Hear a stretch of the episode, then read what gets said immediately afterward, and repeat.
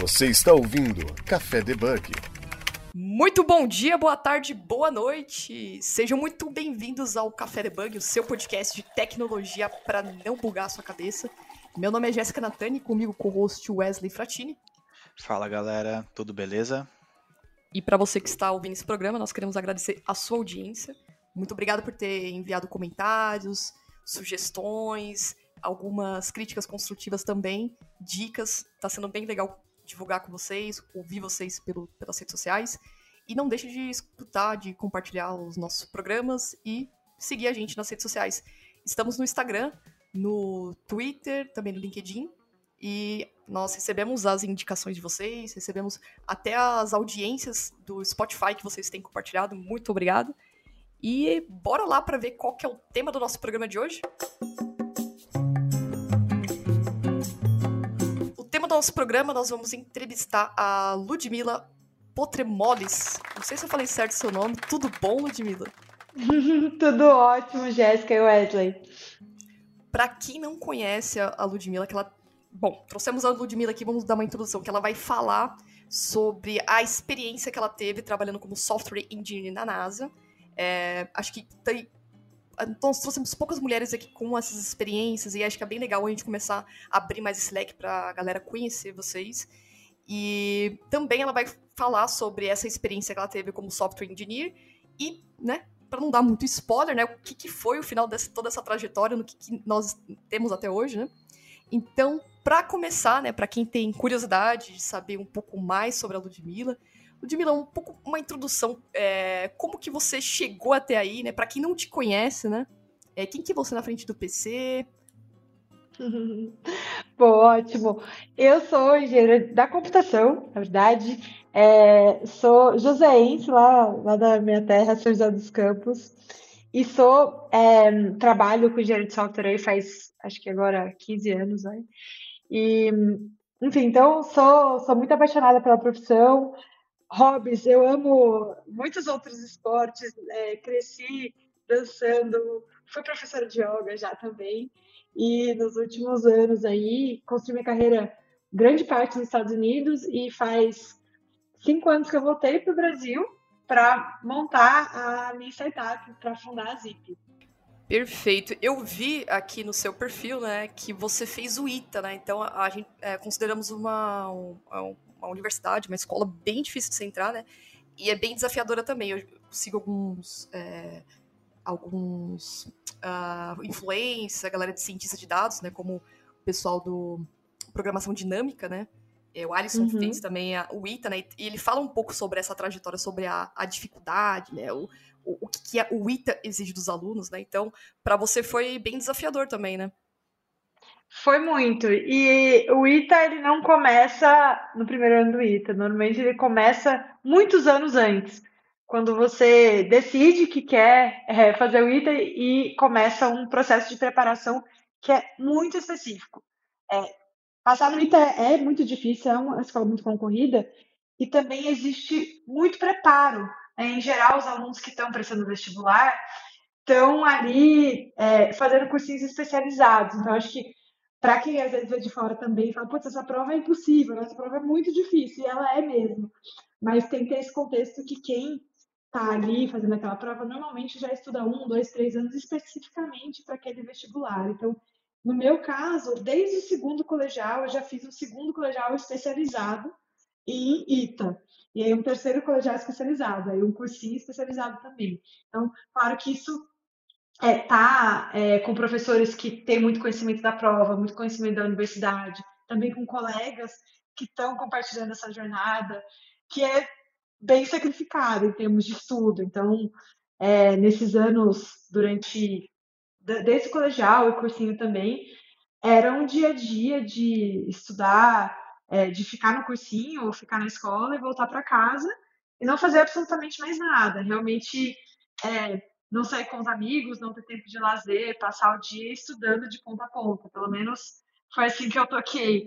É, teve uma época que eu comecei a ter um burnoutzinho e eu encaixei duas horas de yoga na minha semana, isso fez uma diferença tremenda e a yoga me acompanhou em toda a minha jornada, mas era isso que eu fazia como prática para a saúde mental, porque era muita pressão, é muita, é, muita coisa para estudar, os assuntos são complexos. Então, esse pré-ITA já foi super desafiador. É, e estar no ITA também é extremamente desafiador. É, é bem puxado o dia a dia, são muitas matérias, o, o currículo, a carga horária é pesada, as matérias são difíceis, mas o que tem de muito legal é a comunidade. Os alunos do ITA são muito unidos, é, as pessoas se ajudam muito, estudam juntas, colaboram, é, a gente um dá aula para o outro, então tem uma cultura muito legal dentro da faculdade.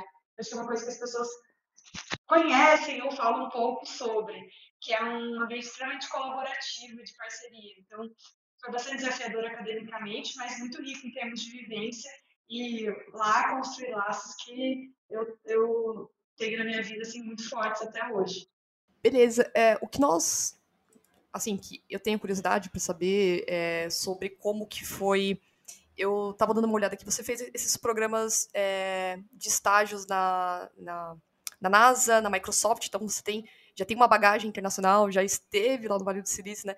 E eu queria saber como uhum. que, que foi esses projetos desafiadores para você na NASA, o que, que você atuou, como que é essa parte técnica porque acredito que tenha muitas, é, muitos jovens hoje que só entrar em Big Techs, né? E a gente sabe que é difícil, não é uma coisa tão fácil, que exige um pouco mais de é, uma linguagem técnica, né? Quando a gente se diz é, diferente do profissional de mercado, né? A gente tem, a, a, gente tem essa análise, a gente tem essa, essa visão, né? O desenvolvedor de mercado, quando aquele engenheiro mesmo, né? E eu queria que você uhum. compartilhasse com a gente sobre essa, esse, essa experiência que você teve na NASA, como que foi os projetos desafiadores que você atuou, quais foram as soluções, né? As linguagens, as ferramentas que você usou. Uhum, perfeito. Esse período na NASA foi um período muito legal da minha carreira.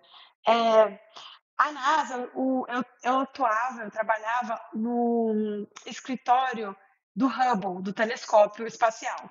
Então, na época, não tinha o James Webb ainda, né? O James Webb é mais recente, tinha apenas o Hubble e é, existiu o projeto do lançamento do, do telescópio de James Webb. Que, que eu fazia lá dentro do Hubble? É, como vocês devem imaginar, todo software, ou quase todo software que roda dentro da NASA, são softwares proprietários, que eles desenvolvem internamente. Os dados são sensíveis, é um caso de uso super diferente, é o volume de dados, é o formato de dado. E também são dados sensíveis, né, dados que têm bastante é, confidencialidade. Então, tudo na NASA é proprietário. Eu trabalhava especificamente é, na ferramenta, numa ferramenta de visualização de dados que vinham do telescópio Hubble. Então imagina lá o, o Datadog, o Metabase da, da NASA. Então criando funcionalidades que facilitassem a tirar né, os estudos em torno dos dados que vinham do telescópio. Essa ferramenta era escrita em Java e o meu primeiro projeto foi justamente tinha uns filtros que que a gente queria criar, filtrar por, por idade né, e, e, frequência da radiação que chegava no telescópio. E era muito difícil, era um, pouco complicado fazer em Java.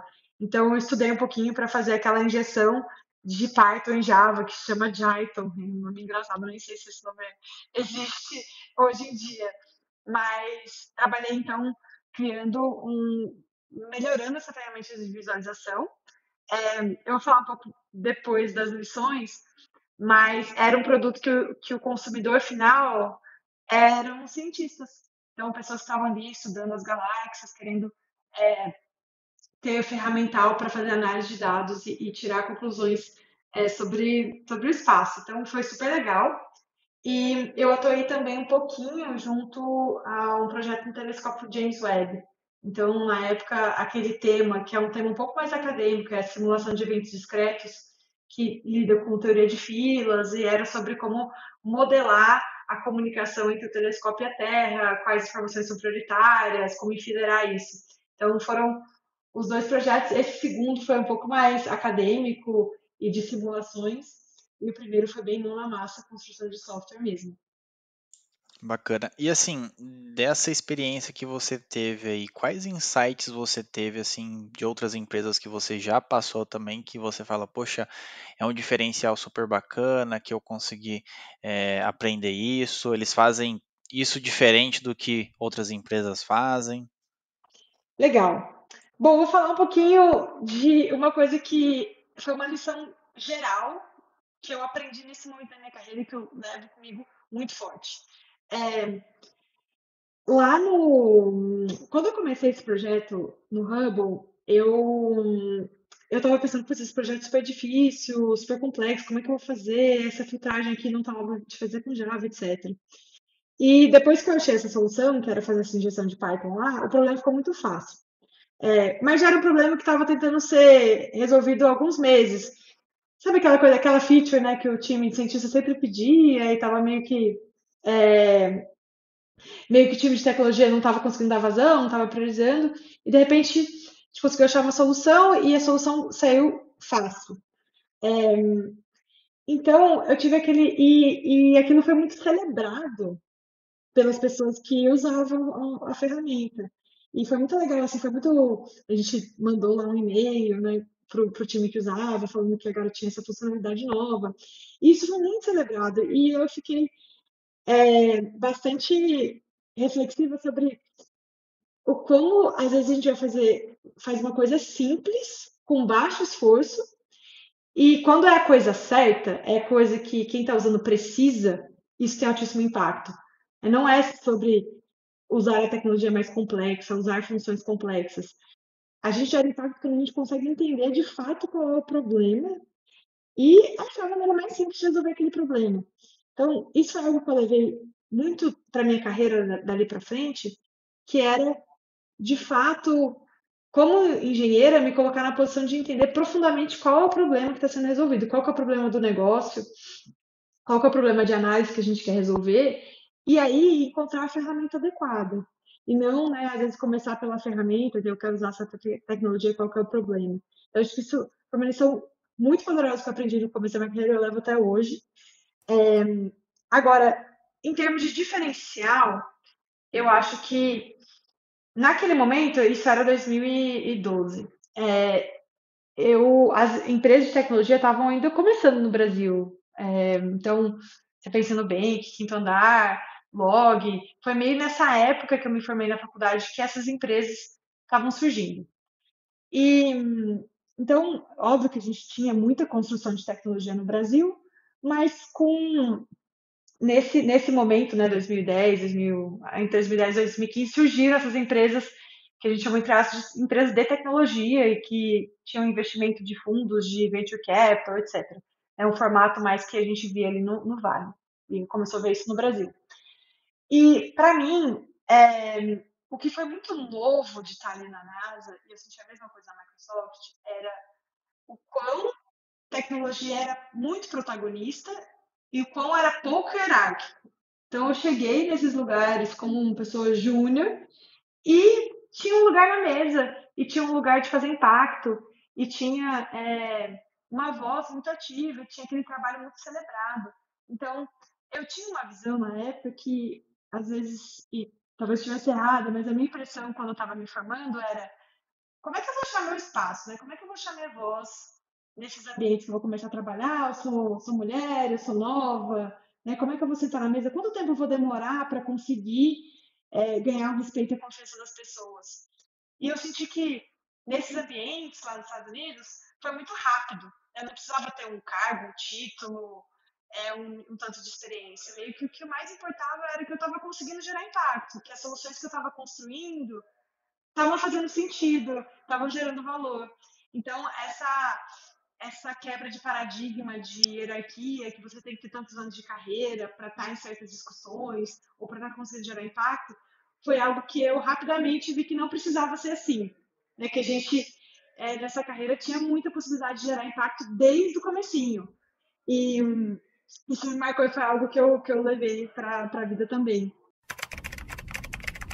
Você está ouvindo Café Debug.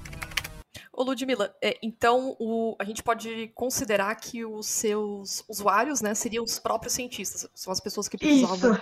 da solução uhum. para criar a ferramenta e vocês. E passava tudo uma demanda, só para a galera entender que é a mesma coisa no mercado também, para você ouvinte, que é desenvolvedor ou desenvolvedora, e tem as suas demandas também de tecnologia, é a mesma coisa. Os cientistas pediam, solicitavam, abriam uma.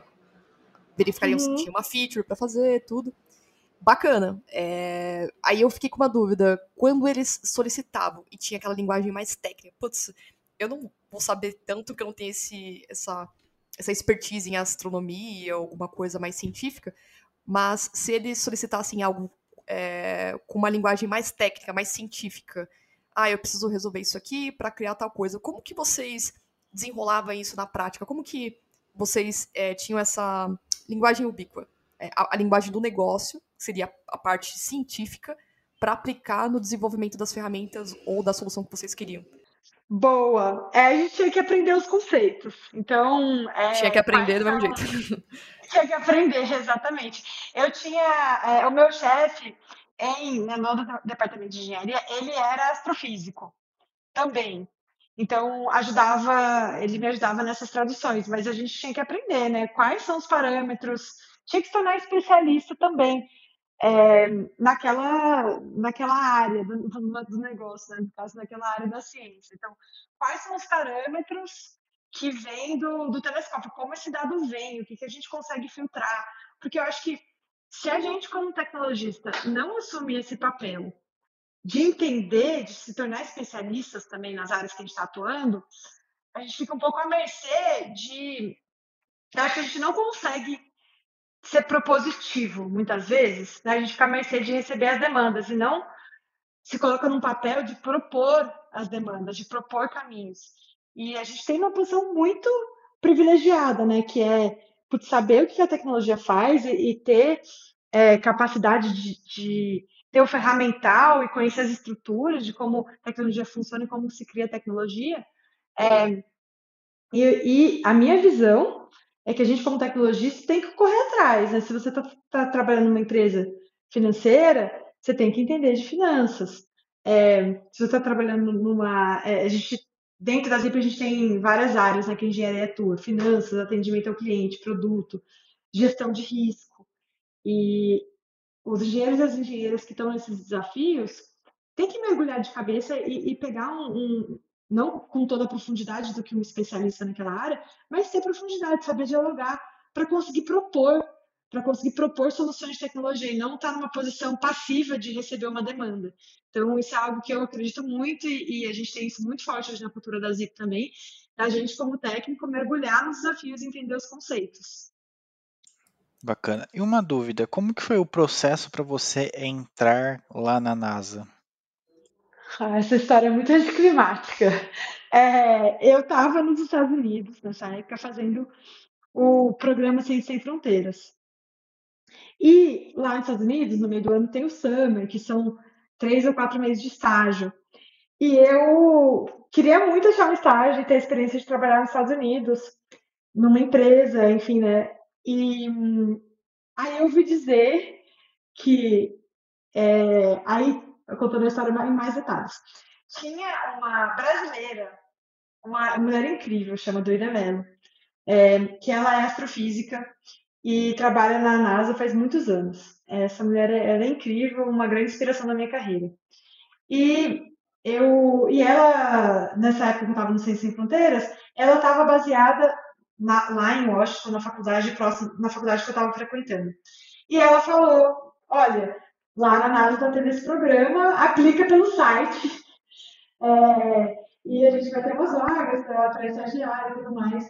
E aí eu apliquei pelo site, era um processo meio padrão, com cartas de recomendação, não era um processo de Big Tech, era um processo um pouco diferente, muito baseado em, em currículo né, acadêmico e, cartas de recomendação de professores. Então foi assim, eu apliquei lá no site e, e aí fiquei muito, muito feliz de, de ter passado no processo e, e passar o meu summer lá com eles. E é legal esse programa, né? Porque é, ele dá oportunidade para o jovem é, estudar, fazer uma, uma pesquisa científica ou um estudo internacional, um intercâmbio, né? E abre muitas uhum. portas para essas big techs também, nessas né? empresas é, de fora, até do Vale do Silício também, né? Sim, não, foi, foi uma oportunidade muito especial, é, porque para mim foi algo, culto, em termos de cultura de tecnologia, foi tão legal de sentir realmente numa posição empoderada, fazendo a diferença, tendo voz, sentando na mesa, podendo falar do meu trabalho, isso ser celebrado. Isso abriu muito na cabeça a como a profissão é maravilhosa. E foi ali que eu falei, putz, eu quero continuar crescendo e trilhando o caminho dentro da engenharia de software. Eu vi uma matéria sua da, da Exame, é, onde você dá uma entrevista e fala um pouco sobre essa questão de diversidade da NASA, né? A, a gente, assim, tem os lados bons, lados ruins, né? Mas o que, foi da sua experiência, da sua opinião, essa visibilidade de diversidade da NASA em questão de trabalho em equipes, é, seleções de pessoas? Como que é esta, na sua opinião, sua visão sobre a questão da diversidade na NASA? No instituto que eu estava, que era o Hubble, ele era um instituto incrível em termos de diversidade. Aí, falando também, gênero era um ponto, então ele era 50-50%, que era uma coisa muito. Até isso foi bastante culturalmente bastante diferente. Nunca, é, a pauta de diversidade não, não era tão, tão ativa. É, pelo menos para mim, né? Eu estava no ITA na época, né? Eu, tava, eu só sabia que no ITA tinha na minha turma tinha 5% de mulheres, mas é, não era uma pauta que a gente discutia do jeito que a gente colocou em voga hoje. Então, para mim, foi, foi quase que um choque cultural, né? Saber que um lugar já estava é, pensando nisso, já estava agindo e já tinha 50%, 50 em diversidade de gênero. Então, isso foi super legal. É, a Dúlia de Mello, que, que trabalhava lá também, cientista brasileira incrível, eu acho que isso, ser um brasileiro também nos Estados Unidos em uma, uma posição de liderança, também mostra que o lugar é bastante avançado em termos de diversidade. Não é fácil você chegar como um estrangeiro, né, numa cultura diferente e conseguir ter espaço para crescer. É, então, tinha esse, esse lance da representatividade também, até dentro das nações. Então, para mim, assim, foi é, um grande. Foi eu vi com muita admiração e isso era sentido lá dentro. Então a gente tinha profissionais de altíssimo nível e muito e com essa representatividade de gênero muito forte. Então, no grupo de estagiários que eu entrei, isso existia. Várias das cientistas é, muito eram, eram mulheres também. Até o restaurante nosso, nosso restaurante na NASA era incrível, desse instituto, que era uma antropologista formada por Stanford, e tinha um, um cardápio todo trabalhado em termos de antropologia, foi uma coisa muito de outro mundo, assim, é uma convivência sensacional. Então, para para essa época foi algo incrível para mim ter essa experiência de estar num lugar que se preocupava tanto com essa pauta. Bacana. Eu acho que muitas pessoas que estão ouvindo esse programa devem estar curioso, curioso para saber é, quais as ferramentas que vocês utilizavam na NASA, né? É, afinal, uh, eu acredito que vocês não, trabalha, não trabalhavam com ferramentas, aplicações web, né? Então é mais ferramentas mais científicas. E como que era a demanda, o desenvolvimento dessas ferramentas? Acredito também que vocês devam utilizar a, a linguagem Python, MATLAB lá para desenvolvimento de sistemas, mas a gente pode considerar que os projetos que vocês atuavam, os sistemas era mais voltado para IoT, algo de mais, alguma de linguagem de baixo nível, mais matemático? Bom, nos produtos que eu atuei, que, que era essa, essa ferramenta mesmo de visualização de dados, era 100% Java. É, e as outras simulações um pouco mais científicas a gente fazia em Python. Então, tinha um ferramental até bem mais todo proprietário, né? Então tudo construído ali dentro de casa, não tinha muitas ferramentas de mercado que a gente usava no dia a dia, fora as, as próprias linguagens de programação, linguagens de simulação, e enfim, então eram coisas um pouco mais cruas, né? E, e não produtos modernos é, de, da indústria. Legal. Eu sempre imagino essas ferramentas, né? Uh, esses sistemas é que eu trabalho muito com desenvolvimento de aplicações web, APIs, então uhum. eu não tenho muito contato com aplicações de IoT, aplicações é uhum. de monitoramento e outras aplicações de monitoramento, né? até aqueles sistemas de controlador de voo, né? Que é, é um sistemas uhum. diferentes, umas linguagens diferentes, mas, né? então a gente fica sempre curioso, putz, que que a, como que a NASA usa, né? Aqueles sistemas para controlar, para ver os gráficos, né? A gente teve uhum. uma. Nós tivemos um programa aqui gravado com a a Roberta Duarte, que ela é astrofísica, né? Então ela fez aquela descoberta de inteligência artificial dos buracos negros e tudo. E ela fala muito sobre essa questão de processamento da imagem, né? Que acaba deixando. que exige um pouco mais CPU da, da, da máquina, né? Ainda mais quando exige um processamento muito grande, né? Eu não sei se vocês Sim. tiveram esses. que lidar com algo do tipo lá. Sabe que até no time que eu tava nos desafios, naquele momento do time, não muito. É, os dados já tinham, eles chegavam ali na gente no time com já alguns pré-processamentos, porque é um volume muito grande de dados para processar. Então, eles, eles passavam por vários tratamentos, é como se fosse uma engenharia de dados ali bem, bem avançada, né? E a gente para lidar com a ferramenta já estava com dado um pouquinho mais tratado. Então, no meu dia a dia não fazia parte é, processar com processar volumes de dados com tanta de tamanha magnitude, assim como os dados que vinham cruz. É que já, já eram outras soluções, né? Até, tipo assim, Sim. usando Java também, né? Outra, outros uhum. cases, outras coisas. Interessante, interessante porque a gente fica imaginando que é, é só um caso que tem, a, a, a NASA deve usar algo muito específico, mas não necessariamente, né? Pode uhum, ser sim algo mais comum. E diante de todos esses desafios que você passou, esse, é, acho, acredito que foram uns quatro, é, quatro meses, é isso?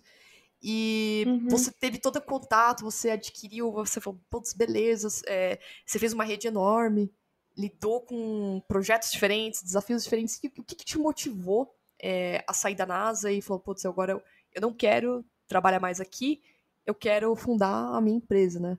Diante de que a gente tem, a gente sabe que o empreendedor tem aqueles seus desafios também, né?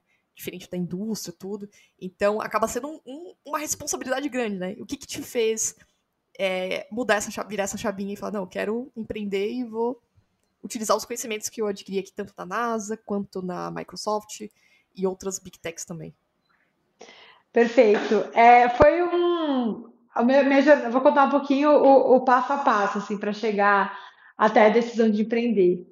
Então, depois do, do estágio da NASA, eu fiz um estágio na Microsoft, lá no, lá no headquarters em Seattle, e foi um estágio, assim, a gente estava falando de preparação para entrar no ITA também, e preparação para entrar em Big Tech, né? E abrindo um parênteses aqui, é, a preparação para a Microsoft foi, não foi tão, tão longa, né, quanto a preparação para entrar no ITA, mas foi igualmente intensa. Então, também uma preparação muito específica, realmente estudar muito as entrevistas, né? Tem, tem vários livros, é, a gente, aquele famoso livro verde, né? Cracking the Code Interview. Estudar muito livro verde, estudar muito livros preparatórios para processo seletivo. Então, nesses, os processos de Big Tech são difíceis, sim, mas exigem muito preparo. Então, é, não dá para cair de paraquedas numa prova de Big Tech, porque as etapas é tudo muito estruturado, né? O que, que vai ter system design, o que, que vai ter de programação, etc. Então, para entrar na Microsoft foi toda essa jornada bastante intensa de, de preparo mesmo. É, mas eu fiz esse estágio na Microsoft, e aí quando eu estava para. Aí eu me formei. Eu falei, poxa, o que eu vou fazer agora? Né? Vou para a NASA, vou para a Microsoft, ou vou para outro lugar, o que, que eu vou fazer? E naquele momento também uma decisão que foi bastante, é, vamos dizer, foi, não foi óbvia para mim e, e até nem para minha família na época, que foi não ir para esses lugares, não voltar para a NASA, nem para a Microsoft e ir para uma startup em que eu ia ser a primeira funcionária, lá no Vale do Silício. Então, isso foi algo, uma quebra de paradigma, até uma quebra de expectativa, né, de putz, tem esses lugares que já tem esse nome, ou que né, tem toda essa fama, e, e não, não quero isso, eu quero ir para um lugar que tem uma empresa que tem quatro pessoas.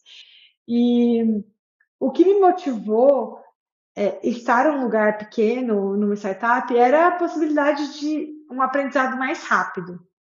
Então, e aí, com esse aprendizado mais rápido também, a geração de impacto mais rápida. Então, eu me encantei muito com a ideia de startup, do dinamismo de estar validando uma dor real, de conseguir iterar rápido, de ser exposto, de ser exposta a várias partes da stack de tecnologia de uma aplicação web. Então, isso me deu muito aquele friozinho na barriga, aquela borboleta no estômago, de falar, poxa vida, é, o que será que eu consigo criar? Né? E o que eu vou aprender? E quais são as dores que eu posso resolver? Então, essa, essa perspectiva de geração de impacto de aprendizado rápido me encantou mais do que a ideia de ficar em lugares que eu ia aprender muito e que eram muito legais, tinham cultura legal, tinham desafios legais, mas que naturalmente andam em outra velocidade, até mesmo pela escala. É, quando você é um produto que serve é, muita gente, o que processa uma quantidade gigantesca de dados, toda mudança tem que ser feita com um pouco mais de cuidado para não quebrar a experiência de quem está usando na ponta. E quando você está no startup, seu produto está nascendo, tem poucos clientes ainda, você tem muito mais liberdade e velocidade para testar coisa nova, para tirar coisa do ar, é, para fazer um deploy que pode ir quebradinho, mas se você. Mas talvez nenhum cliente nem seja impactado por um deploy que saiu quebradinho porque saiu às pressas. Então, eu tive essa curiosidade de estar do lado de, da interação mais rápida. Então, fiquei um tempo nessa startup, chamava Kerlulu, era de um colega lá do ITA, e, putz, aprendi muita coisa. A gente fez uma captação é, com um fundo que chama Coastal Ventures, foi muito legal, participando de um programa de aceleração chamado 500 Startups que era lá em São Francisco. É, fizemos aplicação, crescemos, é, pivotamos, passamos por todo, todos aqueles altos e baixos da vida empreendedora. E aí, depois de, de alguns anos, a gente estava tendo dificuldade de captação da nossa CLA e eu acabei saindo da empresa. Mas, assim, foi um período muito legal. Eu não acho, eu sou aquela pessoa que não, não acredito só na a graça é chegar num, num destino, né? E sim, putz, tudo que a gente pode aprender e crescer durante o caminho. E então, para mim, valeu muito a pena, é, muito, muito a pena, mesmo que a empresa não tenha é, se tornado uma empresa muito, muito grande. É, então, esse foi esse, esse capítulo. Depois desse capítulo, eu falei, poxa, eu tô aqui no Vale, morando em São Francisco.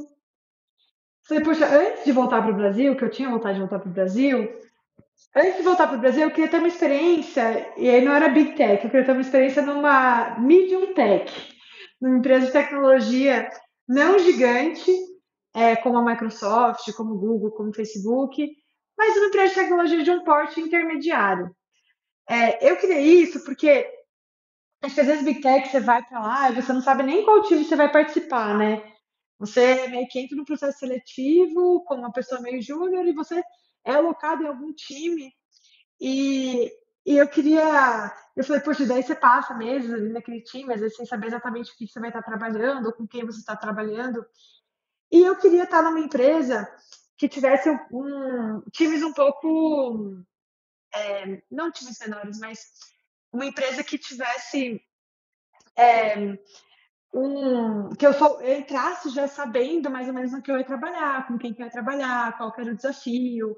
Para mim, isso importava bastante. Então, nessa época, eu lembro que eu apliquei para 30 empregos no Vale. Exatamente 30. É. Ô, louco. É, que, é porque eu fui no. Eu fazia coaching, eu sempre gostei de. Eu sempre gostei de é, ter um espaço para poder conversar com alguém, seja terapia ou seja um coach para falar sobre carreira, é, para discutir minhas questões, para ter um espaço meio que fora do, do trabalho, fora da sua liderança no trabalho, para falar de trabalho também. Então, eu fazia coach na época. Esse coach é maravilhoso, me ajudou muito em várias questões. Eu era muito insegura, eu tinha muita ansiedade, dentro do, dos ambientes de trabalho. Né? Sempre que alguma coisa dava errado, eu sentia que era culpa minha. Então, eu tinha vários sintomas aí de síndrome de impostora também, então eu já me tratava com o meu coach na época. Meu coach na época. E ele falou para mim, ó, Ludi, é, na média, assim, a cada 10 empregos que você aplicar, você vai passar em um. E eu falei, beleza. Então, se eu aplicar para 30, eu vou passar em 3. Magicamente é, Pensar assim, né? É, exatamente. Jogar, porque... jogar pra cima, né? Arredonda pra cima, joga pra cima. Exatamente, arredondar pra cima. Eu falei, poxa, o que que, que eu tenho a perder, né? E fazer processo seletivo é extremamente desgastante. Tanto intelectualmente, mas principalmente emocionalmente. Então eu achava também que se eu tivesse muitas possibilidades, o não não ia, cada não que eu recebesse, ele não ia doer tanto. Né? Mas uma, só te interromper uma pergunta. Essas entrevistas que você estava fazendo para as startups, o processo seletivo dela igual, era igual das big techs, aquele processo cansativo de algoritmos, estrutura de dados, system design, ou era mais leve assim? Sim, 100% mesmo. Eram todas empresas do Vale Nossa. e todas faziam o mesmo esquema. Eles cobrando a mesma coisa que a, que a Microsoft e o Google cobraria de conhecimento também, de habilidades, né? Exatamente. E na Zip já começou assim também. Desde o primeiro engenheiro, a gente já fez fazer o processo de Big Tech. É, então, sim, eram aqueles processos bem cansativos. É, e só uma, só uma dúvida te cortando. Nessa época não era pandemia, né? Então, como não. que eram os processos lá? Tinham algumas etapas que eram é, virtuais. Então, eu lembro até um, um, dos processos que eu não passei, que era um processo do Google, que era um, é um problema de, de programação lá por telefone mesmo. Ele me ligou no telefone na época, tempos antigos. E a gente dividiu ali o link de, de programação. Mas eram, tinha então várias etapas virtuais, e aí a maioria tinha o dia que você ia até o escritório. Então eles voavam as pessoas, né, para ir passar um dia inteiro lá naquele dia mais intenso. Então normalmente eram duas entrevistas por telefone, às vezes três, e daí o dia lá no escritório. Ah, é muito cansativo, eu não tenho paciência pra você não. eu, eu, eu só fiz uma entrevista pra Microsoft uma vez, um teste, e era estilo Hacker Rank. Eu achei mais tranquilo, mas essa que você tá falando, e tem alguns outros processos que, que eu conheço algumas pessoas que fizeram, que é mais puxado, é de resolver esses problemas, quadro branco, não sei se na NASA Sim, ou no. É, nossa. Acaba é, levando um nível de estresse, né? Uma energia que você gastar, né? Muito, não. Eu tinha quadro branco em casa. Porque eu já treinava no quadro branco quando estava né, me preparando. Então, para realmente simular, porque o tempo de você escrever no quadro branco é diferente do tempo de você escrever no papel, ou de você digitar. Então, eu fazia de verdade. Assim, eu pegava aquele livro verde lá, que tem, sei lá, tipo 500 páginas, sei lá quantas páginas tem, pegava um problema, botava o um cronômetrozinho e fazia no quadro branco, falando em voz alta o que, que eu estava resolvendo. Então, um nível de obsessão é muito ah, é alto. é treino, treino, né? É, é, é eu treino. acredito assim, é, eu vou falar com os meus amigos, que antigamente eu achava que existia pessoas gênios. Eu falei, não, não existe pessoas gênios. Eu acho que existe treino. Se a pessoa conseguiu. Tudo bem que tem algumas pessoas que é um pouquinho fora da caixa, então aí é um outro contexto. Mas acredito que para esse tipo de caso é, é muito treino. Exige treino e se você que tá ouvindo tem vontade de ir para é treinar, fazer milhares, igual a, a Ludmilla colocou um quadro branco, né? Que era o que ela precisava, e marcar as 30 entrevistas lá e, e tentar arriscar, né?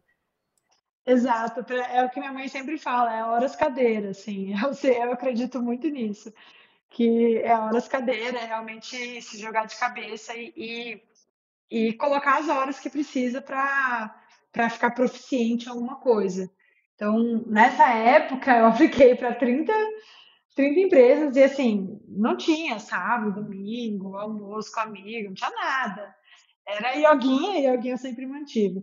É, yoguinha para. Porque a yoga era quase parte do treinamento, né? Que era como não. Como me manter. Não surtar. Como não surtar. Como manter a, a saúde mental naqueles processos. E aí eu aprendi, por exemplo, é, como ser rejeitado com leveza. Porque antes cada não é como se negasse assim toda a minha identidade, derretesse, eu falo, nossa, fui rejeitada. E depois virou uma coisa muito mais corriqueira, putz, que pena, não passei, tô decepcionada, queria passar. Mas só, putz, beleza, ainda tem 27 lugares que eu tô aplicando e bola para frente. Então, ah, eu te entendo. Essa, é, essa metodologia ajudou, assim, de não ficar muito apegada, porque tinham é, eu ganhei um músculo de como ser rejeitada com leveza, à medida do possível. E aí, meu coach estava certíssimo e eu passei em exatamente três processos seletivos, dos 30. E aí eu pude escolher onde eu queria estar e eu escolhi o Square muito porque é, é uma empresa com um propósito que eu me, depois de me apaixonar, eu gostei no começo, depois eu me apaixonei, que é ajudar pequenos negócios, construir software para pequenos negócios. E uma cultura muito legal, uma empresa que se preocupa com diversidade, é uma empresa que tem um time de tecnologia muito conectado com o negócio, muito empoderado, muito protagonista. E eu me encantei com as pessoas que eu ia trabalhar no dia a dia, que é uma coisa que no processo de Big Tech você muitas vezes não tem, que é conhecer no processo o seu time, em que problema você vai estar trabalhando, do, de quem você vai sentar do lado. E no Square eu tive isso. Então, né, que é a Medium Tech. Eu, eu sabia com quem eu ia trabalhar e eu adorei as pessoas que eu conheci durante o meu processo. Então, é, a qualidade do processo e as trocas que eu tive durante o processo me fizeram preferir a empresa é, pelas porque eu, eu, eu, acho que no final ser feliz no trabalho não tem a ver com qual é o nome da empresa né, ou qual é o salário que você tem tem a ver com você né, acordar e tá com muita vontade de resolver os problemas e tá com muita vontade de ver seus colegas e quando você está de férias sentir saudade das pessoas, né, tá animado para voltar também ao trabalho. E essas coisas não têm a ver com se a empresa chama Google ou se é uma startup de três pessoas, né? Tem a ver com a qualidade da interação, com quanto aquele desafio tem a ver com o que te energiza, com quanto você acredita que no longo prazo você está construindo tem potencial de mudar a vida das pessoas. Então, foi isso, essas coisas muito mais é, muito além né, de qual que vai ser o título, qual que é o nome da empresa, que estavam me norteando os meus passos. Você está ouvindo Café Debug. É interessante isso porque é, no nosso último programa nós fizemos um, um programa né, cujo tema é Devs Empreendedores e conversamos com o Igor, que ele é atualmente o desenvolvedor e também está abrindo a startup dele, o negócio. E é o que ele, exatamente o que você falou, tipo, não importa é, acho que no começo, quando a gente é um pouco mais novo, a gente quer entrar nessas, oh, como que eu trabalhar no Google, trabalhar na Microsoft. É. Só que aí hoje você vai perdendo assim, fala assim, ah, eu quero trabalhar num lugar que. um desafio que me faz feliz, né? Seja ele o meu Sim. próprio negócio, eu quero empreender, do que. Porque acho que, não sei, acho que vai perdendo meio que o brilho, né? Você vai. E aí a mesma pergunta que eu fiz, a mesma pergunta que eu fiz pra ele é a que eu te faço, né? Você hoje você está num cargo mais de gestão, né? Porque você está fundando, você fundou a Zip e tudo, uhum. mas você sente, eu não sei se você atua assim no dia a dia, mas você sente vontade de estar tá programando todo dia ou você está querendo ficar mais do lado da gestão? Assim, você está satisfeita com esse lado da gestão, é, nessa Perfeito. parte de empreender mesmo? Perfeito. Até vou, vou é, voltar um pouquinho na, na, pergunta passada, que era sobre esse pulo, né? E aí conectar com a, a, pergunta de agora. É, esse pulo de estou no Square e vou voltar para o Brasil e montar uma fintech é, foi um pulo bem, bem inesperado, até para mim, porque eu não necessariamente estava trabalhando com a perspectiva de um dia empreender, era uma coisa para mim, trabalho é, é, diversão, é gerar valor. Não tinha um objetivo assim de, putz, um dia eu quero empreender e tudo mais. Até que eu conheci os meus sócios, que estavam já empreendendo, que estavam são brasileiros, mas estavam lá no MIT, estavam já arquitetando o que seria a Zip, uma fintech focada nos microempreendedores no Brasil. E quando eu os conheci, eles estavam buscando alguém, né, para fundar a Zip com eles, uma pessoa com perfil técnico. Quando eu os conheci, eu me apaixonei muito pela missão da empresa, o que a gente poderia ser, o tamanho da oportunidade no Brasil, e por eles também. Admirei muito que eles são como profissionais, como pessoas. E aí é, decidi largar essa carreira que eu estava construindo lá nos Estados Unidos e voltar para o Brasil para montar a Zip. Então, isso foi em 2019 e estamos firmes e fortes desde então, assim, cada vez crescendo mais. É, passamos, é, tivemos ótimos anos, mesmo com todos os chacoalhões, né? Várias crises, crise de pandemia, crise do mercado de creche, a gente tem conseguido é, continuar crescendo de forma saudável nossa base de clientes e empresa. É, mas aí o meu papel mudou bastante. Então, no começo da Zip, eu tinha o papel de, de fato, construir a, a nossa aplicação. Então, desse, desde decidir o que, que a gente usar, qual a linguagem, qual stack, onde vai estar rosteado, mas também é, tá junto com, com os clientes e com o time de produtos tentando decidir o que, que a gente ia construir e efetivamente construindo. E aí, por, pelos primeiros anos da Zip, eu tive um papel como engenheira, mão na massa, é, fazendo acontecer, criando, criando a nossa aplicação. É, e aí, depois, mais recentemente, talvez nos últimos dois anos e meio, que eu assumi, aí tirei a mão do código. Eu ainda eu sou programadora de metabase, né? Eu faço muita análise, análise ainda gosto muito, tenho muito prazer análise de negócio, até análise às vezes de, dentro de engenharia, mas eu me identifico muito como uma pessoa técnica e apesar de não estar na construção da aplicação, participo ativamente e me energizo muito com as discussões técnicas. Então, né, o, o que, que a gente, como é que a gente pensa, como é que a tecnologia pode alavancar a ZIP? Óbvio que pode alavancar na construção de produto, mas também pode alavancar na maneira como a gente roda a empresa, né? Como a gente, o que, que vale a pena a gente construir aqui dentro? Quais são quais são as ferramentas que a gente pode dar para cada uma das áreas de negócio para elas rodarem melhor? Acho que hoje em dia tem um papel muito mais de entender, putz, como é que a gente coloca tecnologia nos lugares certos, na experiência do cliente, mas também na experiência de alguém que trabalha dentro da empresa, para conseguir crescer é, da melhor forma possível. Qual que é o principal produto que vocês oferecem aos clientes hoje? Perfeito. A Zip é uma empresa hoje focada em capital de giro para pequenos negócios. Então, a gente os nossos clientes são pequenos negócios que têm necessidade de comprar insumos. Então, imagina uma confeiteira que precisa é, comprar insumos para fazer os seus doces, um dono de restaurante que precisa ir no atacadista e fazer a compra para fazer a, a, comida da semana, é, um marceneiro, um prestador de serviço, pessoas que precisam de capital de giro para conseguir gerar a sua renda, a sua receita.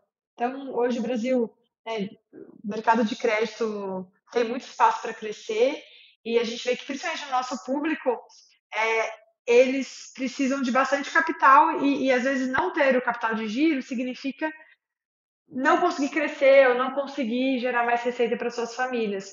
Então a gente é bem focado em como alavancar a operação dos nossos clientes, como ajudar eles a crescer mais rápido.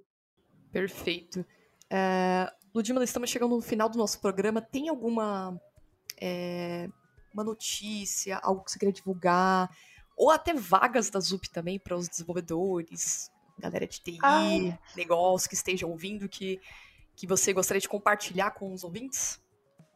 Com certeza. É, no, a gente está crescendo o nosso time de engenharia de software no momento, então a gente está procurando profissionais, é, no momento, perfil um pouco mais sênior, é, para esse time de software.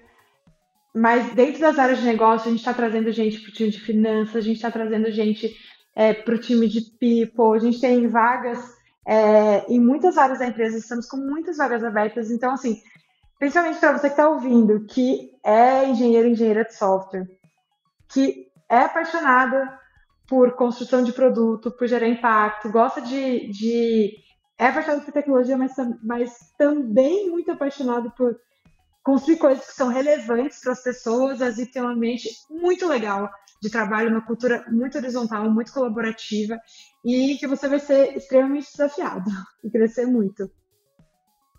Perfeito. Você pode até mandar a descrição dessas vagas, a gente divulga aqui no nosso Discord aqui do café. A gente tem um canal aqui em contato com as pessoas, uma rede, né? Pessoal de desenvolvimento, pessoal de TI, pessoal de negócio, e a gente acaba compartilhando também vagas e aí as, as, pessoas sempre perguntam, ah, mas qual é a descrição da vaga, quem tá pedindo, os requisitos, né? Então é, é bom pra gente ir já divulgando também. Pode deixar, vou fazer. Bom, Ludmilla, é, nós chegamos no final do nosso programa. Tem alguma coisa que você gostaria de mencionar, que a gente acabou não mencionando, ou até divulgar também?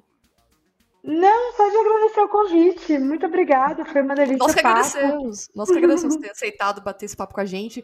Muito legal sua experiência, é, todo esse desafio que você passou pelas essas big techs. E ainda disso saiu e falou: não, agora eu vou montar aqui, não convincente, falou: não, vou montar aqui minha empresa, vou montar um negócio e a Zip tá escalando bem aí, né?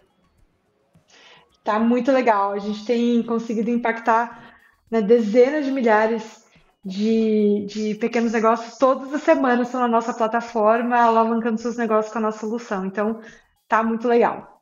Perfeito. E essa, esse programa, acho que ele se torna inspirador também para outras pessoas, desde que seja para entrar em grandes empresas, essas big techs, finance que, que o pessoal fala, ou até mesmo para empreender, né? Que a gente tem feito muitos programas sobre devs empreendedores, então hoje cada dia tem a galera que tá mais na parte técnica, que é ter a sua ideia, seu negócio, já que você veio de uma, de uma base técnica, pegou o seu conhecimento técnico que você teve e criou uma, um, um, um produto, um serviço. Então, acho que eu vejo muitos programadores hoje indo para essa linha. Então, acaba sendo inspiração também para a galera que quer empreender também.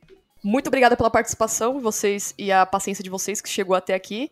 E até a próxima.